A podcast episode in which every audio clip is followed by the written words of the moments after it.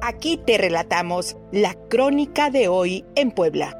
Cada día, perfiles, reportajes, noticias, entrevistas, arte, placeres, escapadas, deportes, periodismo narrativo para conocernos más.